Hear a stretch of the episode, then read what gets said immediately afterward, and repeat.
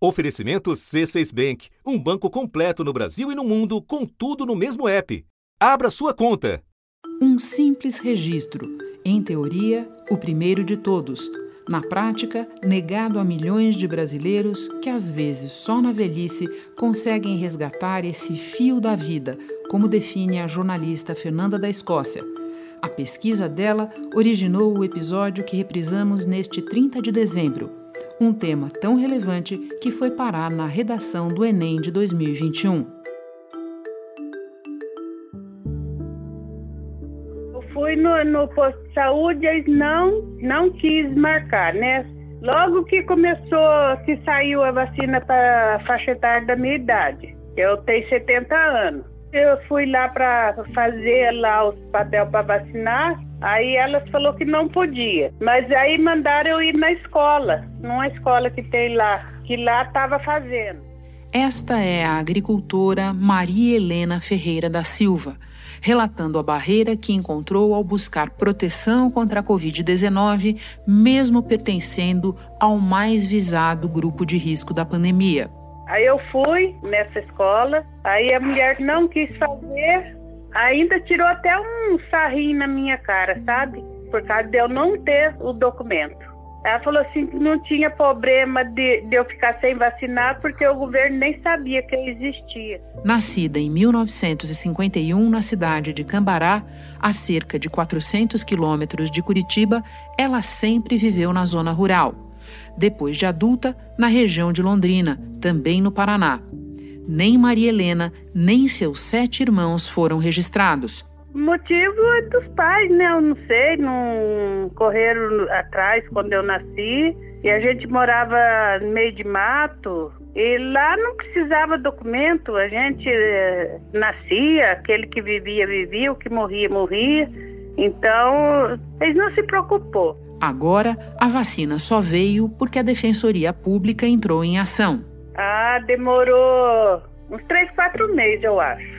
Daí que eu consegui uh, me vacinar, né? Eu fiquei muito feliz. Tirei um pouco do peso, porque a gente que tem criança em casa, a gente não quer morrer logo, né? Quer cuidar dos filhos. Recebida a primeira dose, ela aguarda a segunda para os próximos dias, enquanto luta para finalmente obter sua certidão de nascimento. A gente fica envergonhado, né, por não ter o documento para apresentar. Já dei meus dados tudo lá para eles, para ver se eu consigo o documento. E já tem planos para quando ele chegar. Quando eu tiver o meu documento, a primeira coisa que eu quero fazer é viajar para casa da minha filha que mora pertinho em Campinas aí e do meu filho que mora no Rio de Janeiro. Meu sonho é esse. Quando eu pegar meus documentos, eu vou visitar meus filhos. Meus netos nascem para lá, eu não posso ir lá conhecer os netos. Isso dói, né? Na história de Maria Helena, uma carência que é a de muita gente. O último dado do IBGE é de 2015. Calculou que 3 milhões de pessoas viviam nessa situação. Camila, você já foi à escola? Não, nunca pude ir para a escola. Serviços de saúde, você tem acesso? Também não. Algum documento você tem? Nada, nenhum. Você tem alguma prova de que você existe? Não, só de boca. Camila não pode provar quem é. Ela tenta tirar a certidão de nascimento há dois anos. Não consegue porque a mãe dela também não foi registrada. Meu sonho é poder trabalhar, é poder ir para a escola, é poder existir para a sociedade. Da redação do G1, eu sou Renata Loprete e o assunto hoje são brasileiros sem documento, os verdadeiros invisíveis. Como escreveu a jornalista Fernanda da Escócia, minha entrevistada neste episódio, vamos falar do nome como um direito e do registro de nascimento como um reconhecimento desse direito. Editora na revista Piauí, com longas passagens pelos jornais O Globo e Folha de São Paulo, Fernanda acaba de lançar o livro Invisíveis uma etnografia sobre brasileiros sem documento, fruto de sua tese de doutorado pela Fundação Getúlio Vargas. Segunda-feira, 6 de setembro. Fernanda, você eu e muitos dos que nos ouvem são pessoas hiperdocumentadas, digamos assim. Então, talvez um bom jeito da gente começar essa conversa seja você lembrando para essas pessoas que nos ouvem muito concretamente o que, que acontece com quem não tem documento, não tem nem o seu documento fundador, que é o registro de nascimento. No que isso limita concretamente a vida da pessoa? Nós nos acostumamos a ter esse monte de documentos na noa vida, né? A gente vai para a rua e, e, sai às vezes com vários documentos. Mas existem pessoas, existem brasileiros adultos que viveram as suas vidas e continuam vivendo sem documento. E aí o sistema brasileiro de documentação ele é todo encadeado, né? Você precisa de um documento para tirar o documento seguinte. E aí, se você não tem esse primeiro documento, que é o documento que a gente chama de documento fundador, os estudiosos tratam como esse documento fundador, que é a certidão de nascimento, né? O registro de nascimento é feito num livro do cartório e você sai do cartório a pessoa que registra a criança sai do cartório com a certidão de nascimento. Então, quem não tem certidão de nascimento, ela não consegue tirar nenhum outro documento em sequência. Então, essa pessoa não pode tirar a identidade, essa pessoa não tem o CPF, essa pessoa não tem título, quer dizer, são pessoas que nunca votaram, essas pessoas não têm carteira de trabalho, ou seja, elas sempre tiveram empregos, eh, trabalhos né, na informalidade. A Johanna tenta um registro de nascimento tardio desde 2015. Ela nunca foi à escola e não consegue se consultar no SUS. Também não pode receber o auxílio emergencial. Devido a ter três filhos de menor, né? Às vezes as crianças pedem alguma coisa, não tem. Dentro de casa falta. Então, assim, muitas coisas e me iria me ajudar, porque eu tenho um comérciozinho e assim, eu vivo da ajuda das pessoas, entendeu? São pessoas que têm um acesso limitado a todo o conjunto de políticas públicas e de bem-estar que o país oferece. Por exemplo, são pessoas que não têm acesso aos programas de transferência de renda, como o Bolsa Família ou o que vier depois. São pessoas que têm um acesso muito limitado ao sistema de saúde, porque ela só consegue um atendimento de emergência, ela não consegue entrar realmente no sistema de saúde e fazer, por exemplo, uma cirurgia de maior complexidade. Pessoas que não conseguem ter uma escolarização como tem que ser. A Maria Eduarda está com oito anos. Tem algum papel que comprove a existência formal dela, um documento? Não. Você já tentou matricular ela na escola? Já. E aí, como é que foi? Eles não, não, não matricular ela por causa do da certidão. Ela não Eles tem? pede. Eles pedem. Não tem. Eu vejo meu irmão indo pra escola, eu peço minha mãe pra mim ir. Isso tudo me dá uma agonia, dá vontade de chorar. Porque eu vejo meu irmão indo pra escola, aí dá vontade de ir também. Elas vão vivendo, elas vão se ajustando ali no que as antropólogas Vina Daz e Deborah Paul chamam de são, são as margens do Estado. Então, toda a existência dessas pessoas no acesso a direitos, no acesso à cidadania, ela é limitada e curiosamente limitada porque foi negado um primeiro direito, que é o registro de nascimento, porque o registro de nascimento ele é inclusive gratuito por lei, né? Ele é um direito é gratuito, mas se você não tem esse primeiro documento, vários outros direitos lhe são negados. Você é punido novamente. Por dois anos você acompanhou o trabalho realizado num ônibus itinerante da Justiça do Rio de Janeiro, no qual muitas pessoas foram já bem adultas, já bem avançadas na vida, para tirar o seu registro de nascimento. Então eu te pergunto, você explica no livro que esse é um problema transversal, que ele envolve vários fatores presentes na nossa sociedade. O que, que você aprendeu a respeito de por que a pessoa passa tanto tempo na vida sem ir atrás desse registro? O subregistro, ele é primeiramente um problema relacionado à pobreza, mais do que a pobreza, à miséria, né? A, a falta de informação dessas pessoas são pessoas em geral muito pobres ou muito pobres que não têm o documento. Agora, é, a gente deve pensar também que não é uma questão só da pessoa, porque aquela pessoa não conseguiu ou não foi atrás do seu documento. Em algum momento da vida dela, ela não conseguiu tirar o registro de nascimento. Às vezes, por quê? Porque esse é um problema também geracional. Às vezes, os pais não tinham documentos, a mãe não tinha documento e não pôde registrar. Aos 29 anos, Clayton luta há 10 para existir e agora também quer ter o nome na certidão de nascimento do filho. ele está registrado, mas sem o meu nome. Eu preciso dessa documento, do meu certidão de nascimento para me pôr meu nome no, na certidão do meu filho. Outro problema muito relacionado é o abandono paterno. Né? São famílias, às vezes, em que o, o pai biológico não é presente, ou são relacionamentos que se acabaram, então a mãe às vezes espera que o pai venha para registrar e acaba deixando aquela criança sem registro. E aí, é, registrar um adulto é muito mais complicado do que registrar uma criança. Esse é um ponto em que o livro toca, é a chamada síndrome do balcão. Eu ia mesmo te pedir que explicasse esse conceito, digamos assim. Essa ideia, essa expressão, ela me foi apresentada pela primeira vez quando eu estava fazendo uma matéria, né, sou jornalista, estava fazendo uma matéria sobre isso, e aí eu entrevistei uma assistente social lá de São João de Meriti, a Érica Glória, que ela falava, sabe o que é, Fernanda? A gente fala isso como a síndrome do balcão, quer dizer, o cidadão vai a um lugar vai a uma instituição e pergunta: olha, não tem um registro, quero tirar. Ah, não, não é aqui. Aí ele vai a outro lugar. E aí daí ele é jogado para outro lugar. E assim aquele cidadão ele vai percorrendo as instâncias da burocracia estatal de balcão em balcão. Então ele vai no cartório, ele vai no juizado, ele vai a outras instituições, ele vai a um comitê de assistência social do seu município. E nunca é ali, né, Fernanda? E nunca é atendido. Então essa é a síndrome do balcão, né? É essa burocracia que emperra a vida das pessoas, emperra o direito, o acesso aos direitos. Espera só um pouquinho.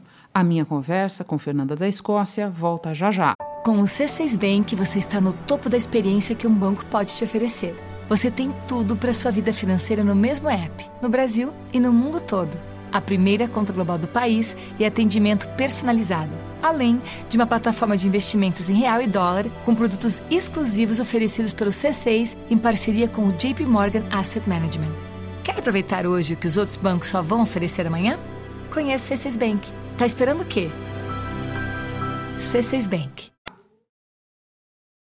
Eu primeiro te perguntei o que leva muitas pessoas a ficarem tanto tempo sem esse registro e agora eu faço o raciocínio inverso.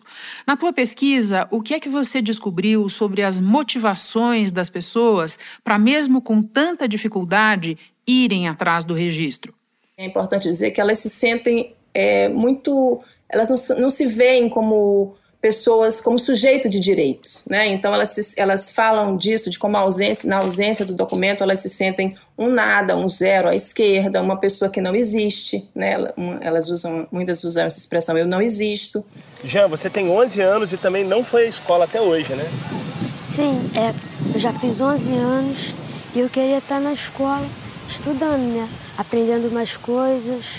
Eu já sei ler porque minha mãe me ensina, já sei as coisas. Aí eu queria, mas eu queria estar na escola para aprender mais. Você nunca foi à escola? Nunca. Nunca estudou na vida, não tem certidão, não tem nada. No caso, ele é indigente, ele não existe, entendeu? Ele não, tá, ele não existe pela lei, ele não existe. Mas elas, esses adultos vão vivendo as suas vidas na medida do possível. Só que aí é, a pesquisa de fato lista alguns motivos pelos quais, em determinado momento, para elas é bom, agora a gente precisa do documento. Quais são? Um primeiro motivo muito forte é o que eu chamei de é, acesso às políticas públicas, né? São pessoas que realmente precisam aí de acesso a algum benefício social, ou Bolsa Família, ou querem se aposentar, precisam ter acesso à educação e saúde. Então são, é o que eu chamo de acesso, melhorar o acesso a políticas públicas. Um segundo motivo é o que eu chamo no livro de urgência de legibilidade. O que, que, é isso? Essas pessoas elas são ilegíveis pelo Estado. O Estado não consegue localizá-las porque elas nunca foram numeradas nem contadas. Elas não estão em nenhum banco. Mas chega um momento em que essas pessoas, elas, embora tendo vivido sempre a sua vida nessas margens do Estado, há uma, uma espécie de situação limite em que elas precisam do documento naquele momento. Então o que, que são algumas dessas situações? Por exemplo, o caso da senhora que precisava fazer uma cirurgia para operar um câncer, ou o filho da uma senhora que o filho dela foi preso. E aí chega um momento em que ela passa anos, ela passa mais de dois anos sem ver o filho preso, porque o filho não tinha documento. Então ela não conseguia visitá-lo. Um terceiro motivo, muito próximo dele, é o que eu chamo de conversão, que não é, não é necessariamente uma conversão religiosa, mas que pode incluir uma conversão religiosa. São pessoas, por exemplo, que viveram na rua, que foram dependentes químicos, que tiveram uma vida de muitas privações, mas que conseguiram, em algum momento da sua vida, resolver esse primeiro problema e agora, nessa mudança de vida, né, elas querem essa vida nova, ter o documento faz parte disso. Eu estava trabalhando com esses três grupos de motivos, mas aí, Renata, eu me deparei com um quarto motivo, que é um motivo muito interessante. São pessoas que buscam o documento para que elas possam recuperar a sua trajetória familiar. E aí tem um caso muito importante no livro, que é a história de uma senhora que ela tem uma história de vida muito trágica. Ela, o, o pai matou a mãe, ela foi abandonada, os filhos foram doados para viver com outras pessoas. E ela mora na rua e ela perde o documento. Essa é a Valderez? Essa é a Valderez. Ela então ela fica sem, ela perdeu a certidão de nascimento. E aí ela é adotada por uma outra família e aí ela, eles levam a, a, essa senhora então jovem ainda a um cartório e aí fazem um outro documento para ela com, né, com muito boa vontade e tal, e o nome dela é modificado. E ela ganha uma certidão sem nome de pai e sem nome de mãe. Então, para ela, ela queria o documento para recuperar essa trajetória familiar, é a recuperação do fio da vida dela, né? Do, do, da trajetória de vida dela. E aí ela vai atrás desse documento. E o serviço de busca é incrível esse caso. O serviço de busca localiza a certidão de nascimento dela, a, onde realmente ela foi registrada lá no interior, no estado dela. E a partir dos serviços de busca, eles localizam uma irmã de quem ela havia se separado fazia mais de 20 anos. Fernanda, você mencionou há pouco uma senhora que precisava fazer tratamento contra um câncer, e eu não sei se é ela de quem, é, no final, você dá um pequeno depoimento, porque você procurou várias dessas pessoas depois, e ela diz algo que me impressionou muito, eu queria trazer aqui para a nossa conversa. É, uma vez com o documento, ela diz para você: é um ouro que não tem preço. Se eu ganhasse na loteria, não seria tão feliz. Além do mais, quando eu morrer, vou ter nome no túmulo. Isso me leva a te perguntar o seguinte: como você procurou várias dessas pessoas depois, eu queria que você contasse um pouco para nós eh, do efeito transformador ou de que mudanças eh, vieram para a vida da pessoa, o que, que aconteceu uma vez com o documento. É, é, esse caso da senhora que precisava fazer uma cirurgia para tirar um câncer e ela né, eu a encontrei, ela era uma dessas pessoas, ela viveu a vida inteira, uma, uma mulher adulta, com filhos, e nunca teve documento, e aí ela precisava desse documento para fazer a cirurgia. Ela consegue o documento, ela faz o tratamento. Eu continuei em contato com ela várias vezes depois disso, né? Ela tirou todos os documentos, ela votou. Ela conseguiu um benefício de prestação continuada, porque ela era uma pessoa muito pobre, tinha um problema de saúde, então ela entrou no sistema de atendimento social, no sistema de benefícios sociais, né? Ela se torna realmente uma cidadã, passa a ser legível, né, pelos, pelo Estado brasileiro. Nós chegamos no Brasil a 600 e tantas mil crianças sem registro de nascimento. Por trás de uma criança sem registro de nascimento, a nossa experiência diz que tem uma família sem registro de nascimento. A região norte, historicamente, é a que tem mais casos de registro tardio no Brasil. Até a Vila do Pamar, às margens do rio Aranaí. Aqui vivem centenas de brasileirinhos que o país não conhece. O Gibson tem 36 anos, é pescador e acaba de receber a certidão de nascimento. Agora ele se chama oficialmente Gilbson Leão dos Santos, natural de Breves, Pará, cidadão brasileiro. E o Gilson aproveitou a oportunidade também para registrar os três filhos pequenos. Agora a família toda está registrada. Está registrada, graças a Deus. E esse caso dessa senhora é muito comovente, porque ela dizia assim: eu sou uma pessoa que não existe. Né? E quando ela tem o documento, ela é, para essas pessoas o documento ela, ela é, ele é, ele é associado assim eles têm uma grande expectativa sobre o documento né eu até falo um pouco sobre isso eles acham que o documento vai resolver todos os problemas, o que às vezes é uma coisa ilusória. Eu também falo de casos de pessoas que, apesar do documento, continuavam levando a mesma vida, mas o o documento é uma porta, né? É um, uma, uma chave, digamos assim, para uma série de direitos. No caso dessa senhora, é, é incrível, ela morreu. É, eu tive a notícia há poucos dias, ela morreu, mas ela, ela tinha muito medo de ser enterrada como indigente. E aí, assim, ela conseguiu. Estou até emocionada porque esse caso me marcou muito. Ela conseguiu ser enterrada, né, ter realmente um, um túmulo era uma coisa que era importante para ela ser enterrada num lugar que tivesse a identificação de onde ela realmente estaria. Eu, eu posso imaginar a tua emoção, porque para mim, ao ler, já foi muito tocante, porque eu fiquei imaginando que ela deu esse depoimento de realização e de felicidade para você no momento em que ela já estava enfrentando a doença. Né? Isso me chamou muito a atenção. Agora, Fernanda, você acompanha, você se interessa por esse assunto desde muito antes da tua pesquisa acadêmica, pelo que eu entendo. Pelo menos desde 2002. Né? Exato. Ao longo de quase duas décadas, você é, tem a relatar para nós mudanças institucionais, uh, avanços tecnológicos, alguma coisa que tenha acontecido do ponto de vista macro para facilitar o registro das pessoas? Houve muitos avanços, é, é importante dizer isso. É, o Brasil ele tem um programa exitoso internacionalmente na questão do subregistro de crianças, né? O Brasil, quando eu comecei a fazer matéria sobre isso, foi a primeira matéria que eu fiz, falava que o subregistro de crianças era mais ou menos 20% naquele ano, em 2002. Quer dizer, de cada cinco crianças, uma não era registrada no mesmo ano ou até o primeiro trimestre do ano seguinte.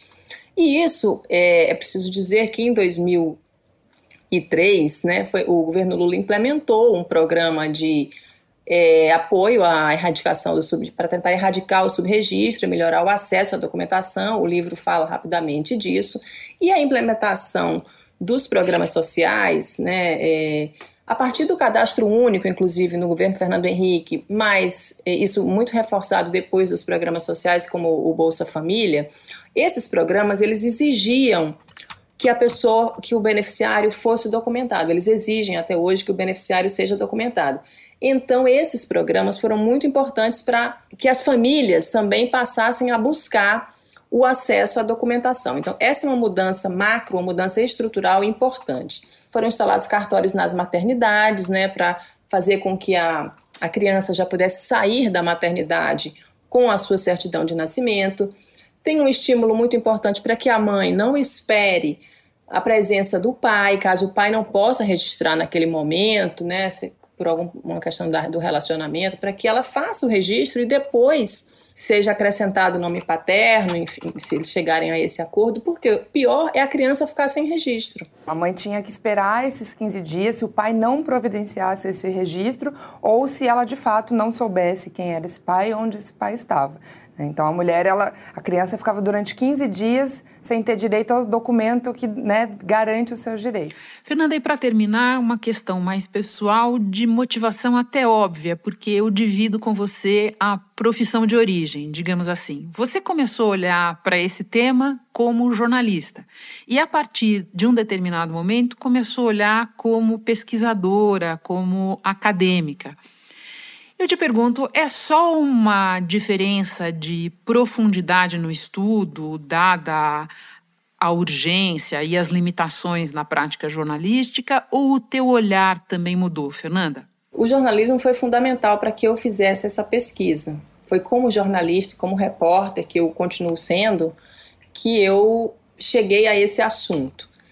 É, agora, olha, esse olhar etnográfico, né, ele me permitiu, por exemplo, passar dois anos com essa pauta, né, me permitiu fazer essa investigação em profundidade e me permitiu ter conversas assim mais aprofundadas com essas pessoas que eu acho que o tempo do jornalismo não me permitiria. É, por outro lado, me fez ler muito sobre esse tema e, fa e fazer essas reflexões assim, olha, sobre o significado do documento também como um, um passo ali para a cidadania, refletir sobre políticas públicas, enfim. Mas eu não renego nada do jornalismo, não, viu, Renata? E pelo contrário, o meu olhar de repórter me ajudou muito, porque eu conseguia ficar ali meio invisível também, olhando o que estava acontecendo. Foi, foi um exercício. E não fazer matérias, imagina, encontrar. Acho que o grande exercício foi esse. Passar dois anos com essas histórias e não contar, porque eu queria fazer o livro, né? Posso imaginar. Tentador e aflitivo ao mesmo tempo. Gostei. Só tenho a agradecer pela tua presença no assunto, por compartilhar tantas histórias conosco. Fernanda, muito obrigada. Bom trabalho para você. Muito obrigada, eu que agradeço o convite e convido a todos também para lerem o livro. Muito obrigada. Este foi o assunto podcast diário disponível no G1, no Globoplay ou na sua plataforma de áudio preferida. Vale a pena seguir o podcast na Amazon ou no Spotify assinar no Apple Podcasts, se inscrever no Google Podcasts ou no Castbox e favoritar na Deezer. Assim você recebe uma notificação sempre que tiver novo episódio. Eu sou Renata Loprete e fico por aqui. Até o próximo assunto.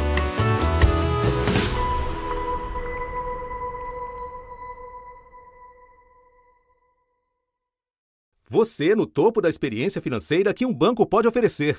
Escolha um banco completo no Brasil e em qualquer lugar do mundo. Abra sua conta no C6 Bank.